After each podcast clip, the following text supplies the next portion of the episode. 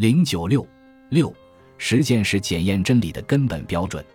在人类的科学活动和哲学研究中，真理问题始终占有重要的地位。古希腊哲学的名言“无爱无师，吾更爱真理”，就体现了把追求真理看成是高于一切的崇高精神。在中国革命中，先烈们高唱着“砍头不要紧，只要主以真，慷慨赴刑场”，更是体现了为追求真理宁肯牺牲生命的大无畏精神。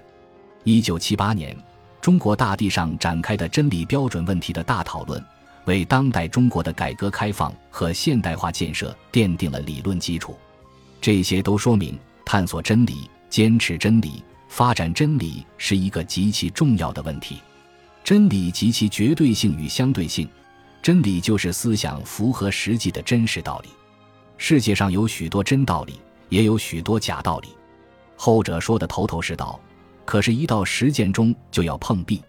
这种和真道理相对立的假道理，哲学上称为谬误。人的认识既能形成真理，也能造成谬误。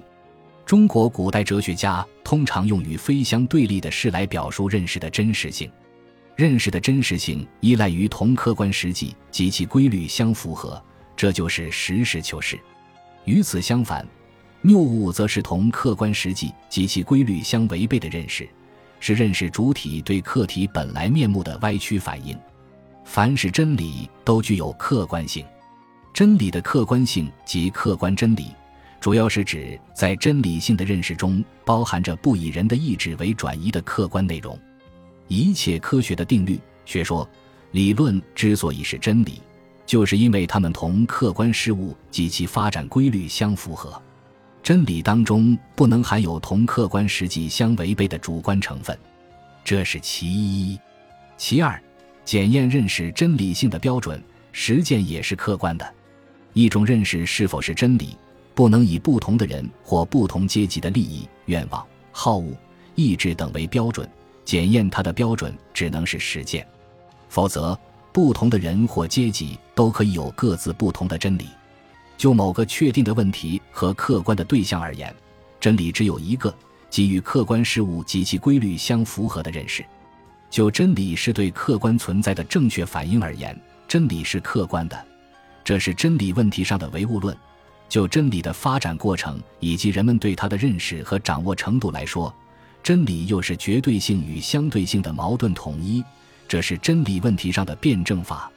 每个真理既具有客观性，又具有绝对性与相对性，或者说每个真理都是客观真理，同时又是绝对真理与相对真理的统一。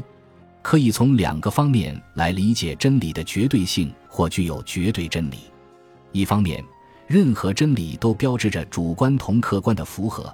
都包含着不依赖于任何人的客观内容，都同谬误有原则的界限都不能被推翻，否则就不是真理。这一点是绝对的、无条件的。在这个意义上，承认了客观真理，也就是承认了绝对真理。另一方面，按其本性来说，人类能够正确认识无限发展着的客观世界，认识每前进一步。都是对无限发展着的客观世界的接近，这一点也是绝对的、无条件的。在这个意义上，承认世界的可知性，承认人能够不断获得关于无限发展着的客观世界的正确知识，也就承认了绝对真理。真理的相对性或具有相对真理，是指人们在一定条件下对客观过程及其发展规律的正确认识，总是有局限的、不完全的。首先。从客观世界来看，任何真理性的认识只是对其某一部分、层次、方面的正确反应。人类已经实际达到的认识总是有限的。客观世界在时间和空间上都是无限的，人们已获得的正确认识只是对其某一部分、层次、方面的认识，并且是处在一定时间和空间内的认识，因而是具体的、历史的和有限的。承认了世界上尚有未被认识的东西。我们的认识有待扩展，也就是承认了相对真理。其次，从特定的事物来看，任何真理性的认识，都只是对该对象一定方面、一定程度的正确反应。